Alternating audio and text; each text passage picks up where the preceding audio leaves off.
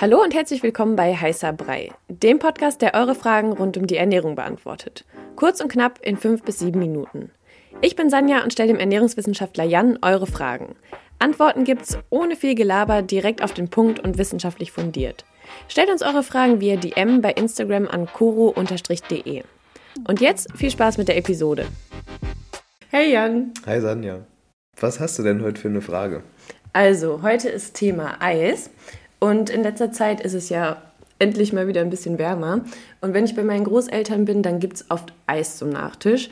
Und meine Oma sagt immer, man darf nach dem Eisessen kein Wasser trinken, weil man sonst Bauchschmerzen und Durchfall bekommt. Und ich habe mich gefragt, ist das so eine alte Weisheit, die irgendwie drin ist oder stimmt das wirklich?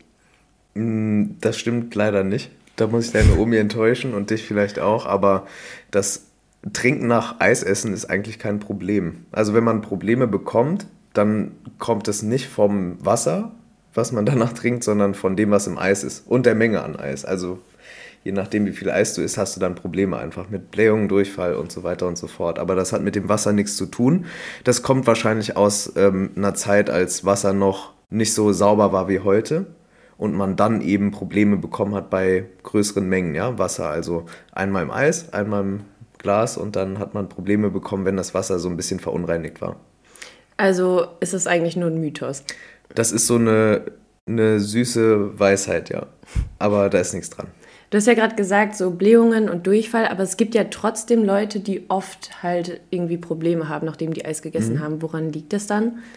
Also zum einen liegt das wahrscheinlich an der Menge. Also ähm, zum Beispiel eine kleine Anekdote meiner Mutter, die isst sehr gerne Eis und die isst auch öfter mal sechs, sieben Bällchen Eis. Und dann wundert sie sich danach, äh, warum sie Blähungen oder irgendwas hat oder Bauchschmerzen.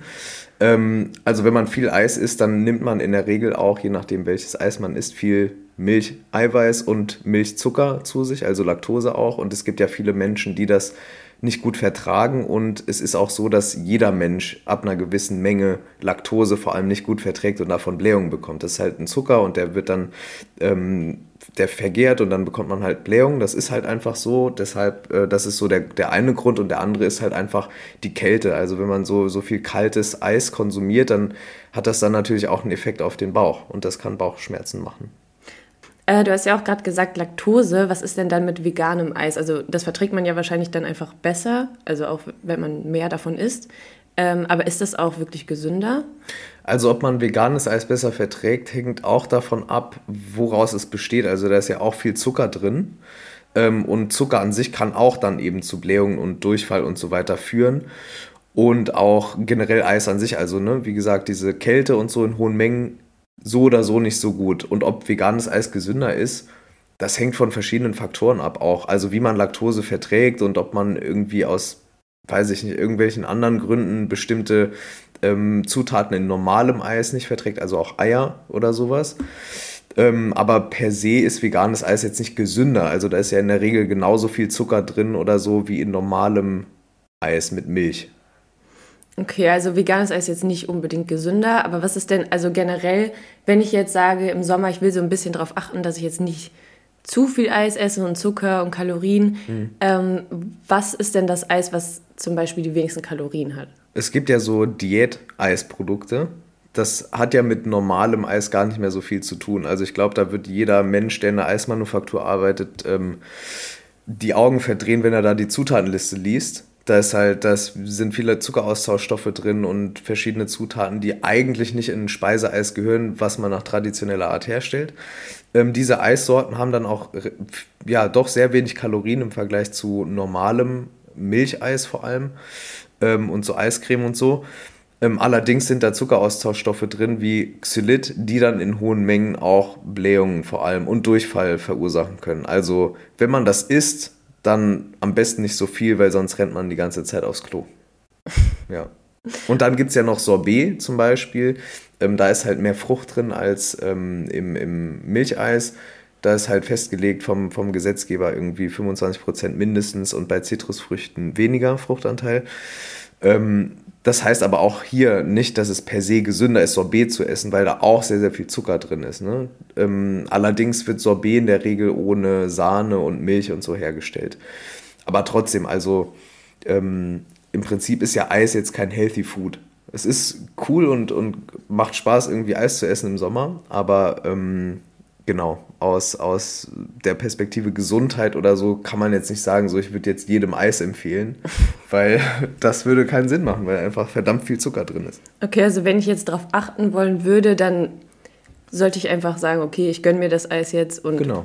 Es einfach, ist dann okay. Ja, vor allem, guck mal, ohne schlechtes Gewissen einfach so ein Eis essen ist doch voll okay. Also wenn man sich sonst gesund und ausgewogen ernährt und so, dann kann man sich ja schon ein Eis gönnen. Das gehört halt zum Sommer dazu und das ist ja auch was Schönes. Also gerade wenn man das mit Freunden isst oder irgendwie am See, am sonst wo bei einem Spaziergang in der Sonne halt, das ist doch, ist doch cool. Und das ist ja auch das, worum es bei Ernährung geht. Das ist ja nicht nur die reine Kalorienzufuhr und irgendeine Bilanz am Ende, sondern es geht ja auch viel um Spaß und Genuss und all das und Lebensfreude und ein Lebensgefühl und Eis ist halt, gehört zu dem Lebensgefühl Sommer einfach dazu. Deshalb sollte man sich da vielleicht frei machen von dem reinen Kaloriendenken. Wo du gerade Gefühl sagst, was mir gerade noch eingefallen ist, kennst du das, wenn man einfach so am Eis leckt und direkt richtig Kopfschmerzen bekommt? Also ich nenne das immer Gehirnfrost, ich weiß nicht, wie andere Leute das nennen. Ähm, woher kommt das eigentlich? Genau, also dieses Brain Freeze, Hirnfrost kommt daher, dass Kälte dazu führt, dass sich Blutgefäße zusammenziehen ähm, und dann insbesondere Gaumen und aber auch ne, in der Kopfregion. Also wenn wir dann Eis essen und gerade schnell und viel Eis essen, ähm, dann ziehen sich eben die Blutgefäße zusammen. Gleichzeitig wird aber viel Blut durch die Blutgefäße gepumpt, um uns wieder aufzuwärmen. Und dann entsteht einfach ein hoher Druck in den Blut Blutgefäßen und das führt dann eben zu Kopfschmerzen.